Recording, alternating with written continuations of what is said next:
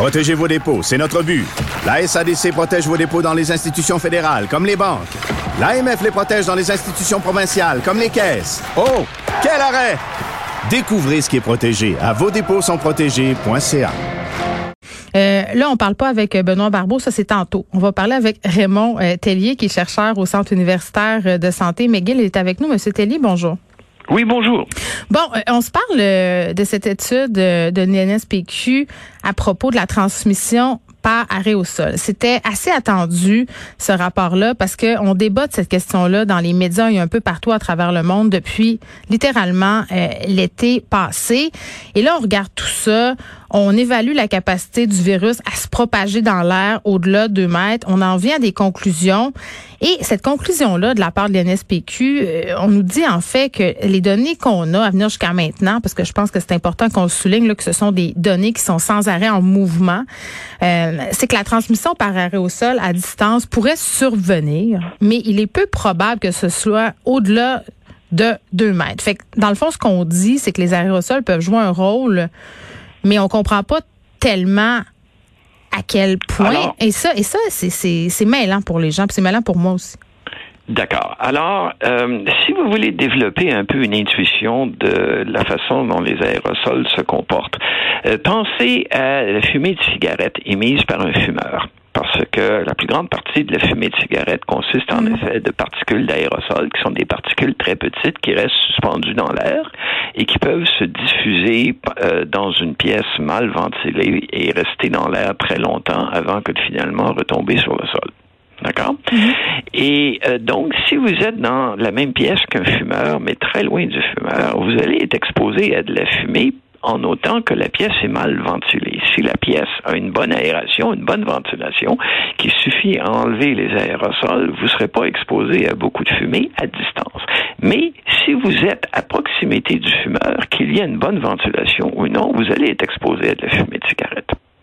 Alors, ce qui se passe, c'est que euh, dans les activités normales comme la respiration ou parler, euh, nous allons émettre une quantité de particules à partir du, euh, du liquide, à partir de la, de la salive et du liquide qui est sur les voies respiratoires. Et si vous avez une infection avec un virus respiratoire, certaines de ces particules-là vont contenir le virus en question. Et il y aura aussi beaucoup de particules qui vont être émises lorsqu'il y a de la toux, lorsqu'il y a des éternuements. D'accord? Mhm. On sait aussi que la quantité de particules va augmenter dans certaines activités telles que le chant ou si vous criez. Et ces particules-là ont tout un spectre de, depuis les larges gouttelettes qui tombent sur le sol rapidement à courte distance, jusqu'aux aérosols assez grands comme 100 microns, et jusque vers les aérosols de faible dimension de 5 microns ou moins, qui peuvent rester suspendus dans l'air pendant des heures et des heures. D'accord?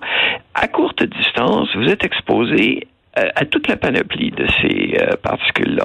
Et sur des distances plus longues, euh, il y a un risque de voir des aérosols s'accumuler si la ventilation n'est pas bonne. Il y a une mm. autre chose aussi qui est importante dans le comportement des particules aérosols, c'est la capacité à être transportée par un jet d'air tel qui est généré par la toux ou les éternuements ou même la parole.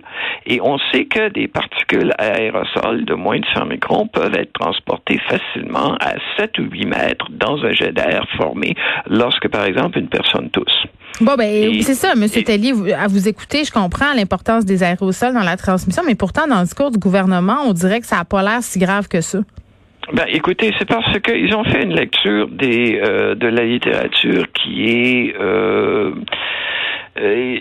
qui n'est à mon avis, pas toujours très exacte et qui minimise un petit peu les dangers de la chose. Et euh, la transmission par aérosol à longue distance va rester un problème de faible envergure tant et aussi longtemps qu'on sera dans des circonstances où la ventilation est bonne.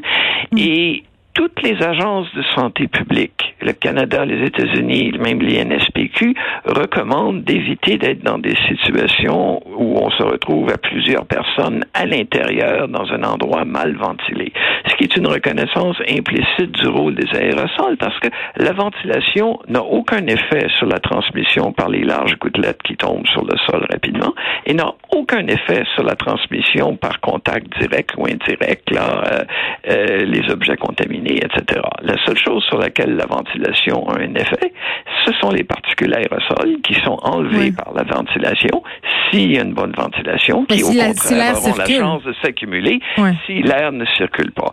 Alors, il y, a une il y a une reconnaissance du rôle de la transmission par aérosol euh, par plusieurs organisations maintenant, et euh, ça a deux implications. La première, c'est qu'il faut s'assurer que dans les espaces intérieurs, il y a une ventilation suffisante pour prévenir l'accumulation de ces particules aérosols-là.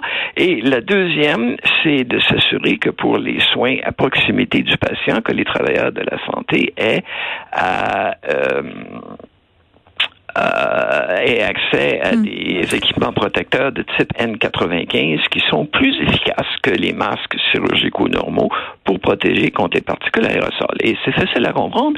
Les particules aérosols peuvent suivre un courant aérien ou un jet d'air, on l'a dit plus tôt, et peuvent par conséquent suivre un courant aérien pour contourner les bords du masque chirurgical. Alors qu'un masque N95 crée un saut hermétique autour du nez et de la bouche. c'est peut-être pas confortable de faire porter ça aux gens à longueur de journée, bien que plus sécuritaire.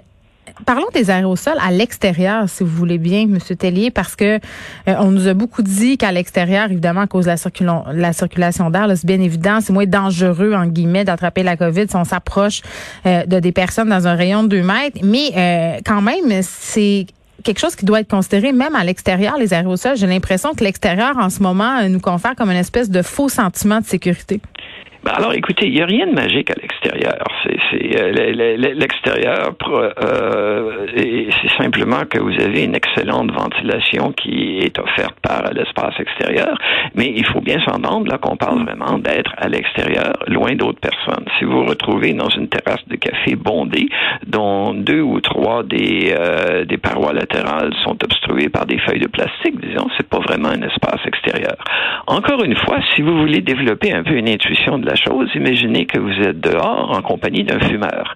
Ben, si vous êtes euh, assez loin du fumeur, la fumée va être dissipée rapidement, ça ne dérangera pas.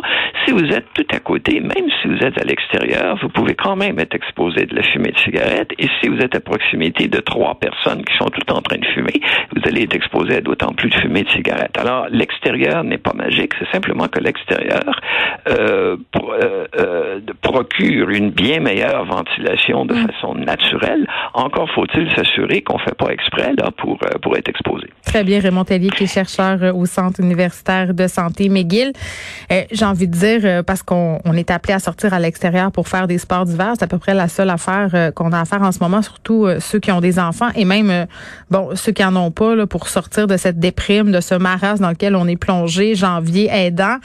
je vois du monde s'agglutiner sur le dessus des montagnes où les gens se glissent, vraiment là, collés les uns sur les autres, même euh, dans les parcs, les gens qui prennent des marches. Euh, moi, personnellement, là, j'ai l'air de l'intense de la gang, mais je un masque quand même parce que les gens tous, les gens parlent et euh, on vient, on vient de le dire avec Monsieur Tellier, là, dehors, c'est pas un miracle non plus.